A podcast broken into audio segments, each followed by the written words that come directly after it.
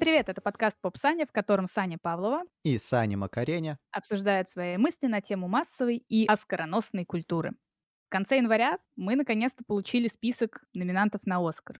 Такое событие всегда освещается на Ютубе, в подкастах, поэтому мы, как настоящие подкастеры, не могли пройти мимо. Но вместо того, чтобы говорить обо всех номинациях и претендентах, мы решили потратить свой скромный хронометраж только на анимацию потому что предыдущий выпуск нашего подкаста был полностью посвящен творчеству Хаяо Мидзаки и его последнему произведению «Мальчик и птица». И можно считать, что этот выпуск — это такое тематическое продолжение, потому что «Мальчик и птица» как раз является одним из номинантов. Мы поговорим о том, каким должен быть идеальный победитель в номинации «Лучший анимационный фильм». Причем как по нашему скромному мнению, так и в представлении киноакадемии. А затем мы пройдемся по всем номинантам, попробуем выяснить, кто из них действительно достоин такого высокого звания, и в конце проведем друг для друга парочку интерактивов, чтобы разбавить повествование. В целом, Оскар — это уважаемое мероприятие, скажем так. Хотя последние годы как будто бы он начинает себя немного дискредитировать, но тем не менее многие люди, включая меня и тебя, Сань, его, ну, если не смотрят, то хотя бы следят за номинантами, за победителями. Мне всегда было интересно понять, почему это так, точнее, почему это до сих пор так. Какая у тебя история знакомства с этой премией, что вообще для тебя значит вот этот процесс? Я пытаюсь вспомнить, когда вообще начал следить за Оскаром. Это, наверное, в подростковом возрасте. Я стал просто смотреть новости с утра перед школой, когда объявляли номинантов. Саму церемонию я не смотрел, просто новостные сводки. Я прям действительно каждый год смотрел именно победителей в новостях было интересно, потому что, ну, вау, кинособытие. В этом утреннем шоу, которое перед школой всегда смотришь, пока завтракаешь, тебя родители его включают, и там обычно было, по-моему. Да, но только не родители включают, а я сам для себя включал, и я такой... Это знаешь тот момент, когда ты в 15 лет считаешь себя киноэстетом, такой, сейчас я буду смотреть весь топ кинопоиска и следить за киноиндустрией. Вот примерно тогда я начал смотреть победителей Оскара, быть в тренде уже тогда. У меня был единственный опыт просмотра Оскара, потому что он всегда идет ночью по московскому времени под утро. И Саня, Саня смотрит Оскар, по-моему, каждый год. И один раз она меня уговорила, говорит, давай созвонимся и посмотрим его. А я как человек рабочий, ну, мне тяжко. И я помню этот день, я созвонился, положил телефон Сани возле уха, и у нас была где-то трансляция на фоне. И вот где-то в перерывах между номинациями мне Саня просто говорила, Сань, ну давай, проснись, не спи, сейчас будет такая-то номинация. А я такой, да, да, а, да, ага, ага. В целом я вроде как и смотрел, а вроде как и, и не помню даже ничего. Но опыт прикольный, опыт прикольный.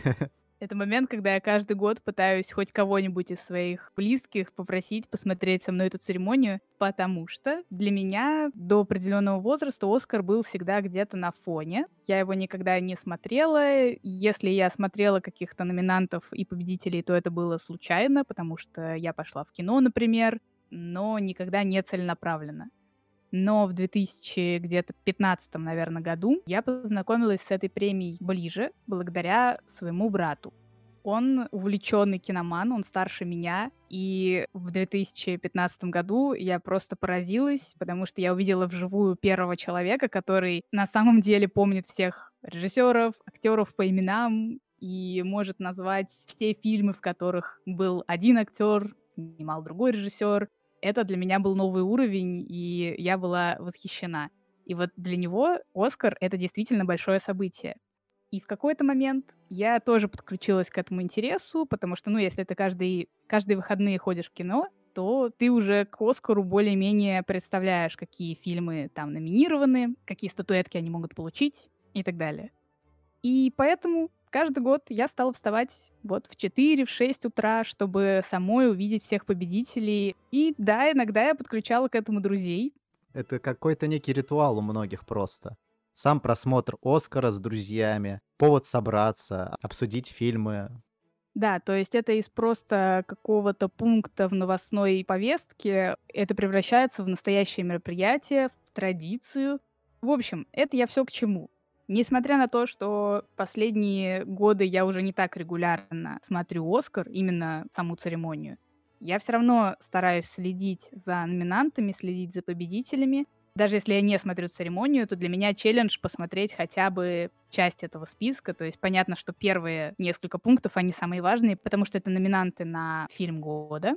Но обсуждать мы будем одну номинацию и номинацию за мультипликацию, за которую сначала было обидно, потом предсказуемо, и вот в последнее время какой-то ренессанс у нее. За ней сейчас интереснее следить, если честно. Раньше мультфильмы вообще не воспринимали всерьез, и у нее даже категории не было. Мультфильмы получали Оскары, но какие-то за достижения в кинематографе, просто отдельные важные. Потом ввели категорию для мультфильмов, а потом в какой-то момент начал доминировать Disney-Pixar, и стало скучно. То есть, если ты смотришь номинантов на лучший фильм, и там есть Pixar, все. Это абсолютная победа, и за остальными номинантами даже, ну, не следили. Они были постольку-поскольку. А сейчас и уже Pixar подсдал позиции, и стриминговые сервисы ворвались, и европейская мультипликация врывается часто. Поэтому в целом хоть и понятно, кто возьмет, но борьба куда более интересная. Саня правильно сказал, что в какой-то момент все статуэтки стали уходить Диснею и Пиксару. Из 21 статуэтки за все время существования номинации у Пиксара и у Диснея оказалось 15. Это 71%. При этом академики вообще далеко не всегда смотрят номинантов, если мы говорим про анимацию. Да-да, я слышал эту историю, когда один из академиков сказал, я проголосовал за «Холодное сердце», внучке понравилось. Это довольно-таки известная история. Выбор всегда определялся просто популярностью у детей академиков, у их внуков, потому что в академии средний возраст там 70+, плюс, и они в мультике не очень. Наше мнение, мнение академиков — это разные вещи, и искусство — это весьма субъективно. Здесь тогда мы как раз и подходим к вопросу, а кто тогда такой вообще победитель номинации «Лучший анимационный фильм полнометражный»? У меня есть определенное видение этого, я отталкиваюсь от этого, и поэтому грущу, когда один мультфильм не берет статуэтку, а другой берет, даже если они оба хороши. Вот для тебя кто такой победитель? Я считаю, что идеального победителя не существует, но если мы говорим в контексте Оскара, то победитель должен отражать современные тенденции, поднимать важные темы, и либо обыгрывать извечные темы как-то по-новому, изысканно.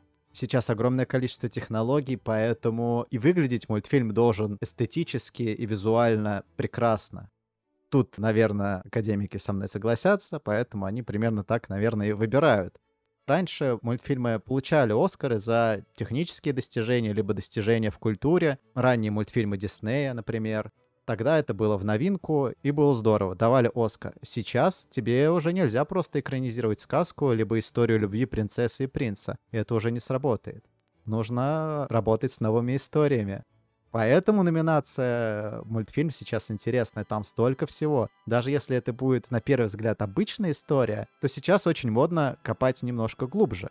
И «История игрушек» — отличный пример, потому что это первый полнометражный 3D-мультфильм. Тогда не было номинации за лучший мультфильм, но сам факт, это была относительно простая история, боди-муви, две противоположности, конфликт, в конце они становятся друзьями, все простенько. Вторая часть тоже относительно простая, но уже технологически на голову выше. Третья часть — это уже ближе к высказыванию. А четвертая часть — это и технологический прорыв, и как бы катарсис всей этой глубокой истории, казалось бы, про ожившие игрушки, но на самом деле... Ну, вы смотрели, вы все знаете. Эта франшиза сделала шаг от простой истории про ожившие игрушки до нечто большего. И сейчас всей индустрии в целом нужно так делать, я считаю. Давай остановимся на том, что для меня и для академиков, скорее всего, идеальный победитель сейчас это нечто душевное, приятно визуально, и тот мультфильм, который заставит тебя думать о чем-то важном, порефлексировать. А твой идеальный победитель?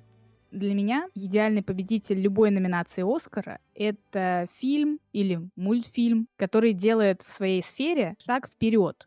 И в этом плане очень хороший пример — это Шрек это победитель первой номинации Оскара за полнометражный анимационный фильм. И просто представьте, насколько он порвал шаблоны в 2002 году, что академики не побрезговали дать статуэтку этой, по сути, вульгарной комедии. И раз уж мы говорим про анимацию, то понятно, что этот шаг вперед должен быть связан не только с темами, на которые говорит мультфильм, потому что иначе ему не нужна была бы своя номинация ведь фильмы тоже рассказывают про определенные темы. И понятно, что этот шаг вперед должен быть связан еще и с расширением возможностей визуального языка. Потому что с помощью анимации можно показать буквально что угодно, и, по сути, ни один боевик на зеленке не мог бы существовать, если бы не развитие анимации. Именно поэтому для меня таким большим разочарованием был 21 год, когда все-таки статуэтку получила душа, а не легенда о волках. Наверное, мы здесь просто упираемся в дилемму, потому что есть смысловое наполнение, есть сюжет, который может тебя цеплять, а есть визуальная составляющая. Аудиовизуальное искусство, ну да. И что из этого важнее в разные годы, в разные периоды развития индустрии? Дальше уже мой субъективный выбор. Я всегда буду предпочитать классическую 2D-анимацию любому реалистичному изображению реальной действительности. Что ж, и держа в голове все, что мы обсудили только что, мы, наверное, плавно можем переходить к самим номинантам. Это у нас «Мальчик и птица», «Человек-паук. Паутина вселенных», «Элементарно», «Нимона» и «Мечты робота». Здесь, наверное, сразу надо сказать про мальчика и птицу, что у нас есть целый выпуск, где мы много минут рассматриваем символы, которые есть в этом мультфильме, говорим о своих интерпретациях, в целом говорим о творчестве Хаяо Мидзаки, поэтому отсылаю вас на наш предыдущий выпуск. Я просто немножко тезисно обозначу примерно, о чем мы говорили в прошлый раз, чтобы плавненько перейти к остальным номинантам и чуть побольше о них поговорить. «Мальчик и птица» — это замечательный мультфильм Миядзаки, как бы завершение и финальное высказывание автора. На самом деле не финальное, но, но чувствуется таковым. И, скорее всего, данный мультфильм возьмет Оскар за лучший мультфильм. Потому что Миядзаки — выслуга лет. У него только один Оскар за унесенные призраками. И тут как бы финальное произведение, такое красивое, метафоричное, важное высказывание. Поэтому, скорее всего, он, но и шансы других мультфильмов тоже оценим, поговорим, почему они в списке, но делаем ставку на него. Окей, сразу едем дальше. Человек-паук, паутина вселенных. Здесь мы тоже упоминаем, что мы говорили про него в нашем выпуске про итоги года, но сказали мы про него, как мне кажется, не очень много. Не анализировали, просто уточнили какие-то свои первые впечатления, наверное. О, это очень важно, потому что у меня с этим мультфильмом такая история. Вот мы с тобой поговорили, что это действительно классный визуальный мультфильм. Мы обсудили первое впечатление. Я рассказал, как я сходил в кинотеатр. Но вот тут есть момент, когда объявили номинантов, я пересмотрел, и у меня к мультфильму вопросы. Это все еще визуальное пиршество, да, действительно, он номинирован, скорее всего, из-за визуальной составляющей. Потому что совмещение 2D-анимации, 3D-анимации, этот стиль с маленькой частотой кадров, это все еще смотрится вау. Но тут у меня прям очень много вопросов к сюжету мультфильма и вообще к мультфильму в целом. Потому что номинировать просто часть произведения, то есть это не, не отдельный мультфильм, это сиквел, да еще и незавершенный. Это как будто прелюдия произведения. Интермедиа, скажем так. И это здесь в номинации только из визуала. Здесь надо уточнить, что Человек-паук, Паутина вселенных не закончился. То есть там был клиффхенгер и замес на следующую часть. И из-за этого не совсем понятно вообще, о чем этот мультфильм. То есть для того, чтобы понять, о чем он, нужно посмотреть как будто бы вторую часть, а затем сразу третью, которая еще не вышла и тогда ты уже можешь понять основную идею, раскрыть темы. А сейчас у нас есть просто сюжет, он происходит.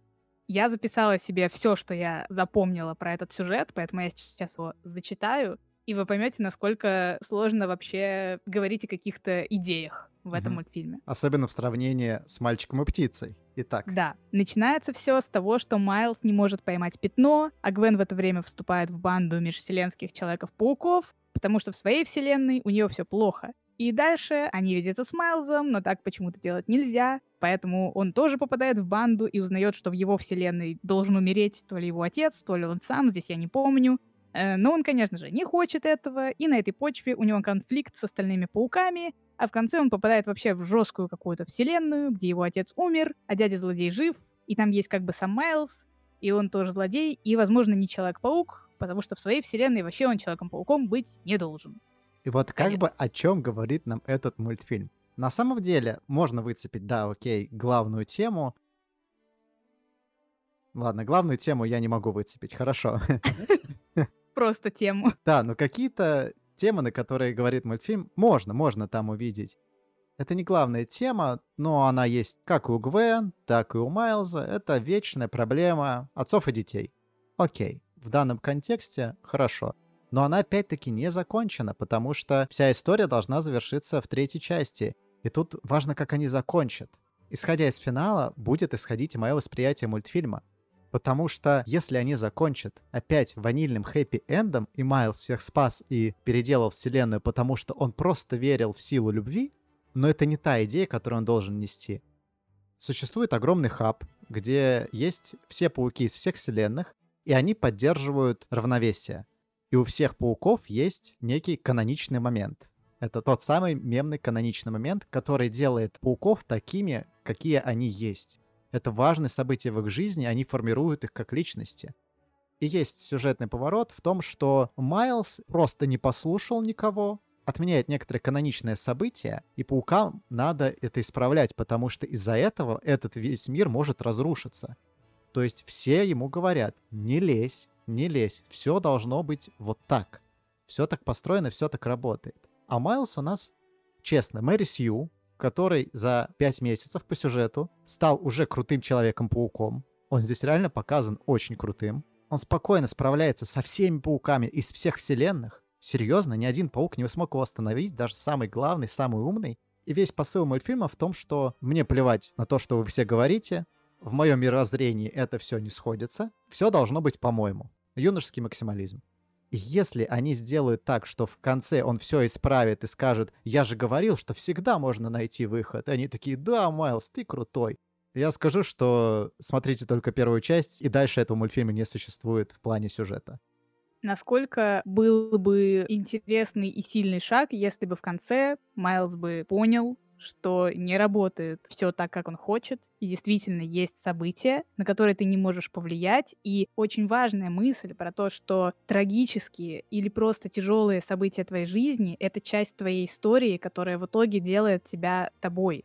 Да, в моменте тебе плохо, тяжело, но когда ты преодолеваешь это, ты становишься другим человеком, которым бы ты не стал без этого опыта. И это очень важный месседж, Который был но в новом Человеке-пауке 2, когда Человек-паук не смог спасти Гвен Стейси. ну и с дядей Беном то же самое. То есть Да? Но и у каждого есть какое-то такое событие X, с которого начинается определенное внутреннее развитие. Правда, понимаешь ты это уже спустя какое-то время. И действительно, это важная мысль про то, что не зная, к чему это приведет, мы не можем знать, о чем этот мультфильм. Да, действительно. Не зная, о чем этот мультфильм, мы не знаем, достоин ли он татуэтки или недостоин. Никакого вопроса к визуалу. Это великолепно. Но вот с идеей уже куда более интересно, потому что не хотелось бы, чтобы мы додумали финал куда лучше, чем он может выйти. Потому что у меня есть опасения, что финал выйдет именно ванильным, к сожалению. Это пока всего лишь мои предположения. Мой прогноз такой, что все-таки он поймет ту мысль, о которой мы говорили, но не без какого-то чудесного возвращения. Все должно явно вернуться на круги своя, но что-то должно пойти не так. И таким образом, вроде как и первое событие не случилось, и папа жив, и все хорошо, но случилось что-то другое, что в итоге позволило ему принять эту мысль. Это была бы такая золотая середина и попытка на двух стульях усидеть. Следующий номинант мультфильм больше Pixar, чем Disney, это элементарно. Я не уверена, что многие его смотрели, и вообще я не уверена, что многие смотрели следующие три номинанта, про которые мы будем говорить. Здесь мы будем чуть больше погружать в сюжет. И про элементарно как будто бы вообще никто особо ничего не слышал. Я вообще увидела, что есть такой мультфильм, только когда увидела уже в момент, когда он вышел в кинотеатрах постеры. О нем слышали, но просто не смотрели. Он просто был где-то на фоне вот все это время. Летом все знают, что он выходил, но как-то скипнули все в основном. Я вот не считаю, что все знали, что он выходил. Я слежу за новостями. Да, я знала, что что-то готовится про стихи, но это было несколько лет назад, когда его только запустили в производство. А сейчас, когда уже он должен был выходить, должна была быть какая-то мощная рекламная кампания, но ее не было. Это очередная номинация Пиксара, потому что это громкое имя. Давайте попробуем понять, почему, зачем. Я во время просмотра написал Сане сообщение примерно такого содержания. Сань, я очень постараюсь досмотреть этот мультфильм, но это очень скучно. Но после просмотра мое мнение сформировалось немножко иначе, потому что, на первый взгляд, это типичная история о том, как противоположности притягиваются. У нас есть как будто бы интересный сеттинг, что есть мир, где существуют элементали, огонь, вода, земля, воздух. Видите, я вот два последних еле вспомнил, потому что сюжет акцентирует свое внимание только на первых двух. Где-то на фоне у нас есть как будто бы интересный мир с интересными взаимодействиями, но он на фоне. Нам не показывают взаимодействие этих элементалей, только главная история. А главная история — это романтическая комедия внезапно. Стандартная романтическая комедия, которую вы все видели. Но под конец мультфильм начинает добавлять темы, и мне показалась интересной тема про то, что некоторым тяжело разобраться, что у них в голове и чего они хотят на самом деле. История главной героини Эмбер, она девушка-огонь, и она в дальнейшем должна стать руководителем магазинчика своего отца, продолжить дело семьи. Но она встречает водного парня, и вот эта стандартная история любви, что они начинают по-тихому сближаться, но они как бы разные, огонь, вода, понимаете, да? И в течение всего мультфильма они даже не они учат друг друга, а скорее парень учит ее быть самой собой. То, что создатели поменяли полами маскулинного и феминного персонажа, это, наверное, самая интересная деталь сюжета. Она, да, довольно избитая, потому что действительно противоположности притягиваются. Ну, по-моему, эта тема еще не совсем себя изжила, потому что, смотря под каким углом ты посмотришь на нее. И вот здесь, да, есть небольшая проблема с моей точки зрения, потому что главной героиней мультфильма является именно девушка другой стороны, если они покажут историю о том, как скромный эмоциональный парень влюбляется в уверенную, такую активную девчонку, мы получим, по сути, второго Скотта Пилигрима или что-то вроде того, это, это совсем будет избитое О, это клише. да, это стандартный сюжет.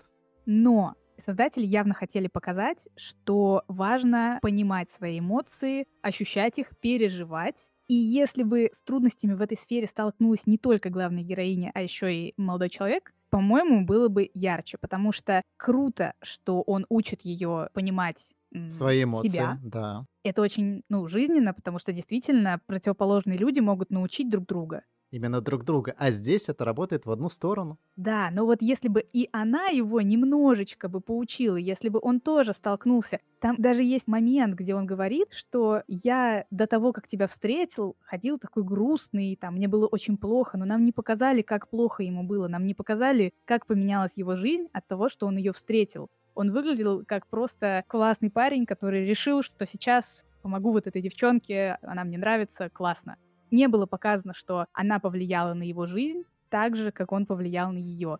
Это, мне кажется, упущением и упущением возможности поговорить на действительно классную тему про отношения. Но вот как раз-таки, знаешь, почему я поменял свое мнение в конце? В контексте Оскара.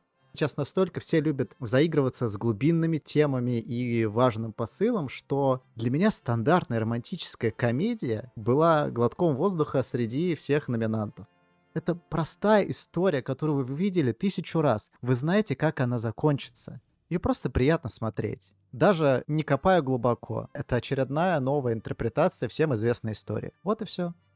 И интерпретация это связана с анимацией, с идеей вот этих элементов, чтобы наглядно показать, насколько они разные. Вода может потушить огонь, огонь может испарить воду, и они не уверены, можно ли им вообще касаться друг друга. И когда мы говорим про тему вот этих элементов, тут надо понимать, как это выглядит. Потому что элементарно, если честно, напоминает мне не столько цельное высказывание какое-то, сколько проект для отработки технологий, как Pixar делали вообще еще на заре своей истории, потому что в данном случае аниматоры взяли четыре очень реалистичные текстуры, очень реалистичный огонь, воду, очень воздушные облачка, ну, растительность красивую, и решили показать их комбинации. Как будет выглядеть вода, если она вскипит или испарится, как огонь превратит раскаленный песок в стекло, как облако набухнет и превратится в тучу. как листики мгновенно на дереве сгорят и превратятся в пепел, если их поджечь. Из этого состоят все гэги в мультфильме, и, по-моему, это интересная его часть, потому что за ней весело и прикольно наблюдать, и я иногда в голос смеялась с некоторых таких гэгов веселых. Вот видишь, как ты увидела гэги, а я, а я не увидел. Типа, я смотрел ромком. Интересно. Ну что, ты не посмеялся с момента, когда он всосался в губку смешно? Я посмеялась. Нет, есть забавные визуальные гэги, да. Ну, потому что в мультфильме должен быть юмор по стандартам. Но в основе здесь они все равно хотели рассказать историю любви. Ну вот это интересно, потому что у меня, наоборот, абсолютно противоположное ощущение этого мультфильма, как будто бы они не хотели рассказывать вообще какую-то историю, они просто хотели как раз показать игру текстур, показать вот эти реалистичные взаимодействия, и потом задумались, а какую историю можно под это все подогнать? Ну, смотри, огонь, вода, что-то про отношения, давайте попробуем. Возможно, это потому что ромкомы ты правильно сказал, что мы смотрели их все 100 тысяч миллионов раз, и когда ты видишь ее и его, ты уже понимаешь, что они будут вместе, ты уже понимаешь... Ты даже знаешь, что... какие сцены там будут. Единственное, что, чего я не ожидала, это что в очередной раз они влюбятся друг в друга за один или два или три дня. Я уже не могу просто смотреть на эти отношения, которые завязываются за две секунды, и вот они друг друга любят. Пожалуйста, ну сделайте хоть какой-то таймскип, ну пожалуйста. И вот когда ты настолько хорошо знаешь, что же будет дальше, то твой мозг ищет, за что бы зацепиться. И мой мозг зацепился за вот эту буфанаду, за вот эти текстурки. Не то чтобы мне это понравилось настолько, что я в восторге, и это новый шаг в анимации, конечно же, нет. Это, опять же, реалистичная реальность. Но мне кажется, что это выглядит так, будто мы в каком-то ближайшем будущем должны увидеть фильм, где будут использованы как будто наработки эффектов из этой работы, как Pixar делал в начале существования. Режиссер до этого снял «Хороший динозавр» в 2016 году. И он уже в 2016 году выглядел так же. Там абсолютно реалистичная природа с абсолютно плюшевыми животными. А здесь тоже фон местами, ты прям видишь, что это как будто реальная жизнь и мультяшные элементы. Тут скорее какая-то его личная история, потому что он кореец, иммигрант, главная героиня тоже иммигрантка, это просто какая-то история режиссера, который использует свои же технологии, которые он использовал в «Динозавре». Если бы это был проект, созданный с целью, как я описала выше, было бы окей, угу. но если это не так, тогда, конечно, элементарно немного сбавляет. Ты как бы в голове переделываешь мультфильм, придумываешь, каким он мог бы быть, но он не такой. Мультфильм, скорее всего, не получит Оскар, но Pixar в номинации должны быть. Традиция. Идем дальше. Да, да, у нас дальше Нимона. Это проект с очень сложной историей, и, как говорят его создатели, это буквально чудо, что он существует. Изначально его делала студия Blue Sky, которая ответственна за ледниковый период. Как мы знаем, студия Blue Sky была закрыта. Каким-то чудом Нимону перехватили Netflix, довели до ума, и выпустили в итоге проект, который, если судить по рейтингам, то он довольно популярный и приняли его очень-очень хорошо. Для меня это первый no-name в списке. Вот да, для меня это тоже... Я не задумывалась о том, что мне надо этот мультфильм обязательно посмотреть. Мне ни один обзор не продал этот мультфильм настолько, чтобы я его посмотрела. Немона в списке номинантов как будто закрывает квоту неизвестного мультфильма с Netflix. Потому что каждый год появляется какой-то мультфильм сервиса, он всегда есть в номинантах. История рассказывает о некотором королевстве, где существуют рыцари, и рыцарем может стать только человек из рыцарской семьи. Главный герой — обычный парень с улицы, и он готовится получить титул рыцаря, не обладая королевской кровью.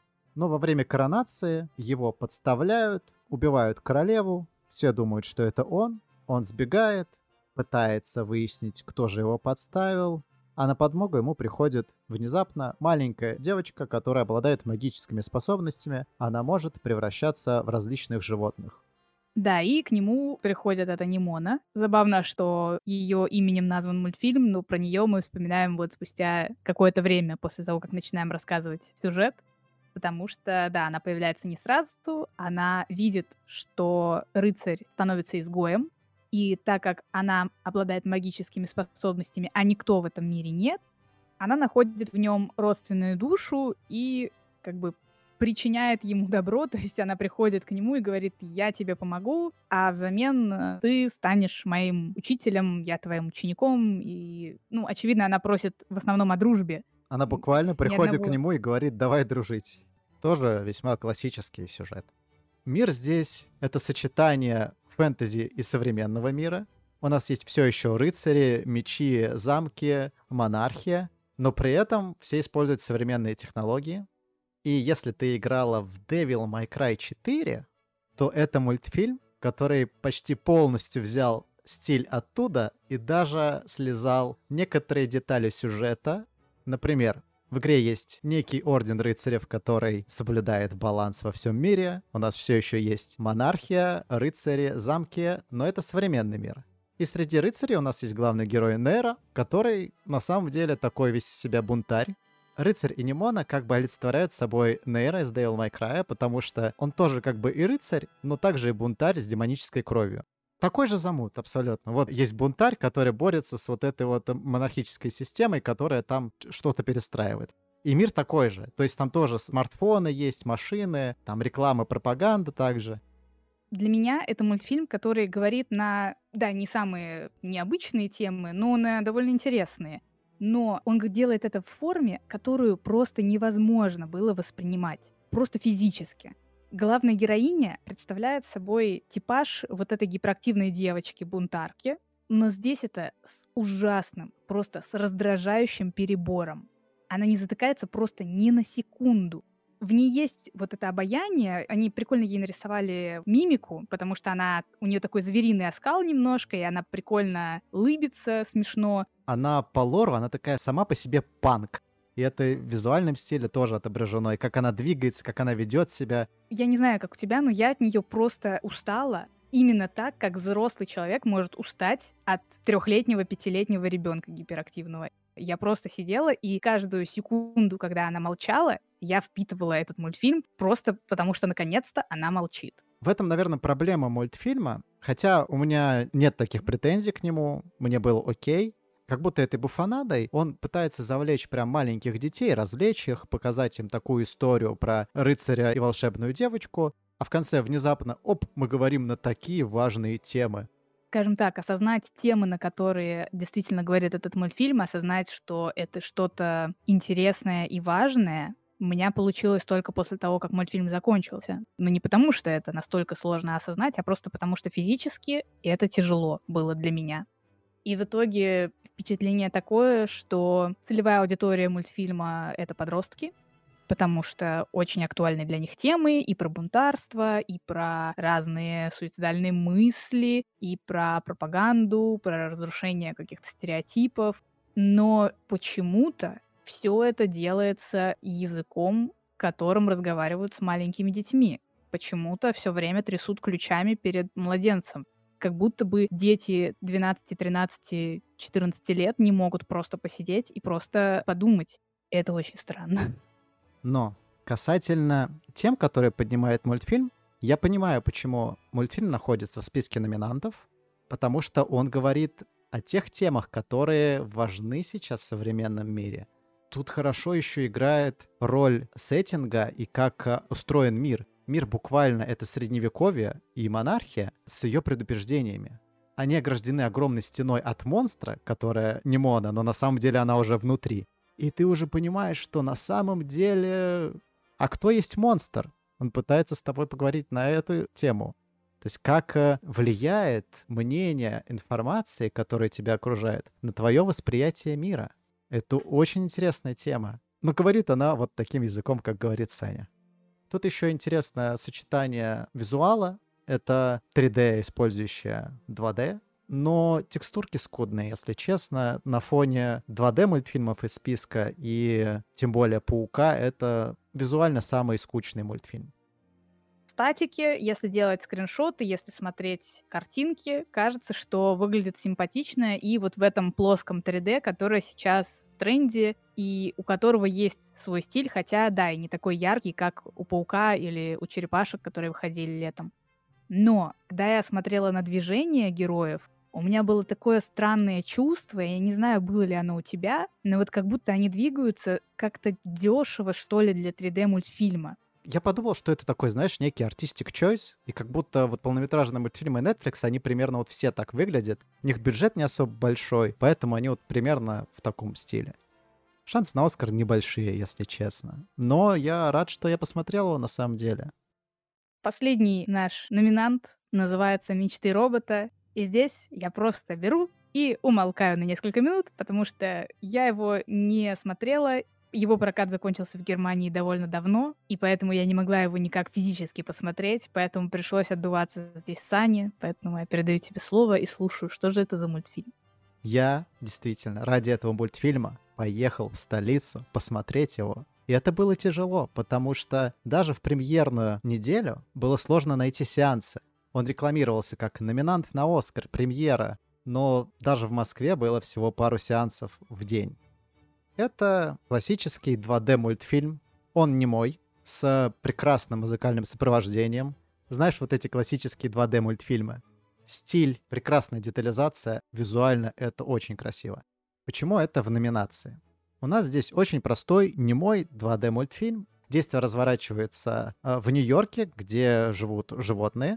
И главный герой, пес, он чувствует себя одиноким. У него нет друзей, у него нет близкого человека. И он видит рекламу, что если вам одиноко, закажите себе робота. Он заказывает себе робота-друга, и первые 10 минут — это такой монтаж, где они весело проводят время, как друзья. Это история о дружбе пса и робота. На поверхности. Я вам расскажу мультфильм полностью и с концовкой, потому что концовка здесь очень важна. И вот в начале мультфильма, почти в самом начале, они идут на пляж отдыхать в последний день сезона. Загорают, купаются. И когда пора идти домой, робот не может встать физически. Какая-то механическая поломка. И пес его оставляет в надежде, что он завтра его заберет. Придет и починит. Но проблема в том, что когда он возвращается, и там написано «пляж закрыт», и открыт он будет через сезон 1 июня. А сейчас у нас сентябрь. И нам рассказывают две параллельные истории, как эти два одиноких человека переживают разлуку. Робот наивен, и нам показывают каждый сезон, как он в голове снова встречается с псом. И каждый его сон происходит в том сезоне, в котором происходит действие в данный момент, и использует в воспоминаниях те самые приятные моменты с псом. То есть у нас накладывается сезон и какое-то взаимодействие с псом. То есть приятные воспоминания с памяти, насколько мы э, переживаем и ценим их. А пес, как я понял, надеюсь, я правильно понял, нам показывает пять стадий принятия. Поначалу он отрицает, когда он пытается его спасти. Он пытается проникнуть нелегально на пляж, пытается бюрократический вопрос этот решить. А ему говорят, все, нет, никак. Просто у нас условность мультфильма, что они вот этот сезон до лета не могут увидеться. Никак. Потому что, когда я смотрел, я сначала, ну, не понимал, о чем мультфильм. И я думал, да как-нибудь реши этот вопрос. Вы же хотите быть вместе. Но потом я где-то в середине понял, для чего нам эта условность. Сначала он отрицает, Потом у нас идет осень, где он во время Хэллоуина гневается. Там есть сцена, где он видит робота на улице, думает, вот он возвращается, а это дети пришли в костюме робота за конфетами. И он там все начинает ломать, крушить, что вот, это не он. И каждый сезон — это каждая стадия.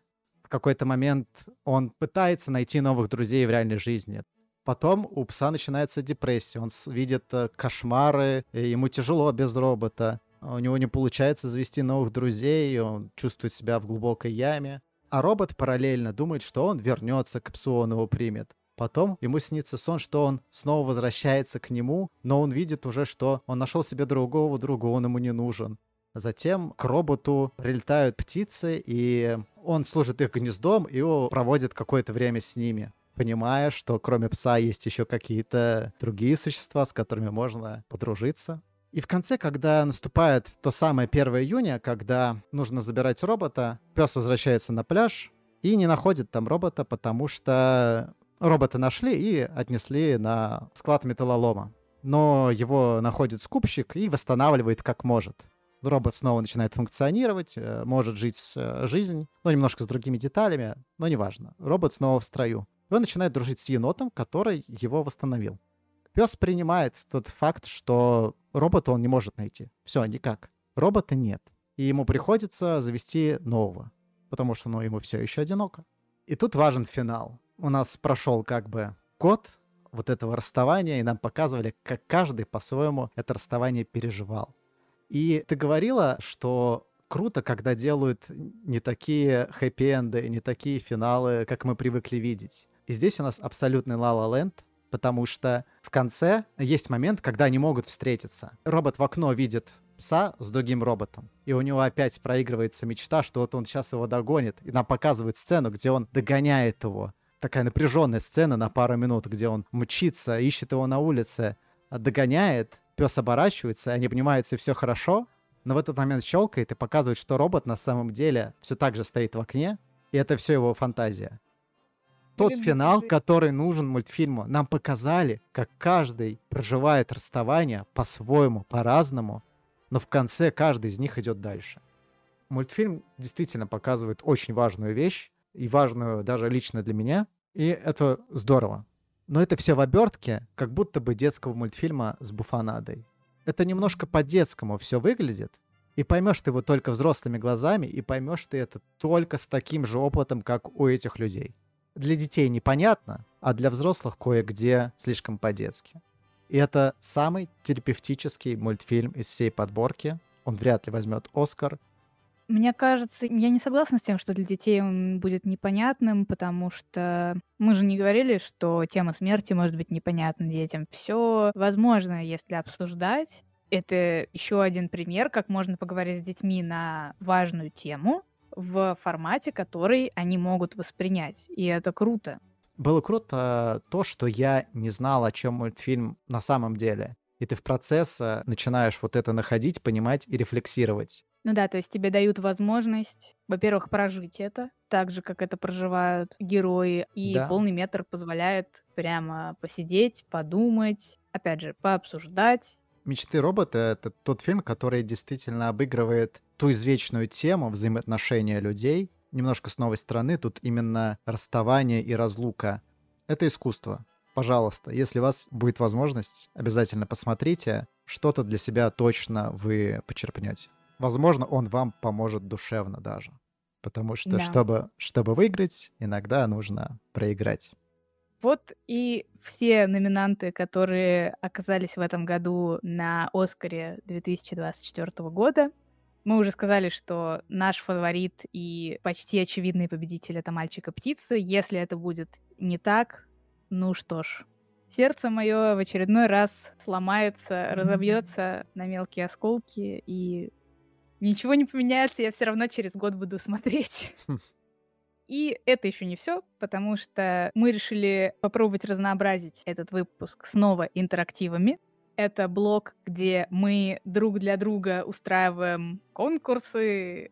В этот раз мы решили подумать на тему анимации и или Оскара. Давай я, наверное, начну. У меня, как всегда, мини-квиз, довольно быстрый. Называется хронометр. Я говорю тебе факт, связанный с анимацией, так или иначе, а ты предполагаешь, в каком году или в какую дату это могло произойти. Я очень постараюсь. Как ты думаешь, когда был создан первый полнометражный мультфильм? Примерно 30-е. Первый полнометражный мультфильм был в 1917 году. Как ты думаешь, когда была создана первая анимация, созданная полностью на компьютере? Ой, опять этот вопрос с подвохом, чтобы я ответил 95-й, когда вышла история игрушек, хотя было сильно до. Давай 70-й. Молодец, ты все правильно понял, 1968. Почти. Естественно, это не выглядело как полноценное 3D, из которого сделали историю игрушек, но это действительно была первая попытка анимации без вот этого рисованного способа наложения листиков друг на друга. Как ты думаешь, когда в Российской Федерации отмечают День российской анимации? По-моему, в октябре я что-то слышал. 8 апреля. Между прочим, Почти. скоро. Простой вопрос. Когда была основана студия Pixar? Pixar, все знают, что Стив Джобс был там, когда основывали Pixar. 80-е? 1986. Молодец.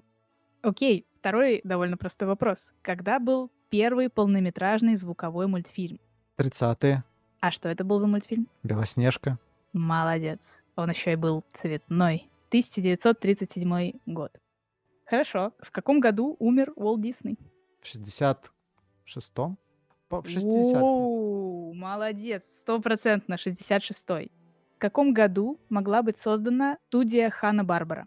О, Ханна Барбара, это Том и Джерри, Джетсоны, Флинстоуны. Флинстоуны. Там довольно-таки старая анимация, это ситкомы 60-х, ну 50, 50, давай, допустим, 58-й. Еще раньше, 1940-й. Ай, почти. Как ты думаешь, когда отмечается Международный день анимации? 8 апреля. 28 октября. Переходим снова к российской истории анимации. В каком году был основан Союз мультфильм?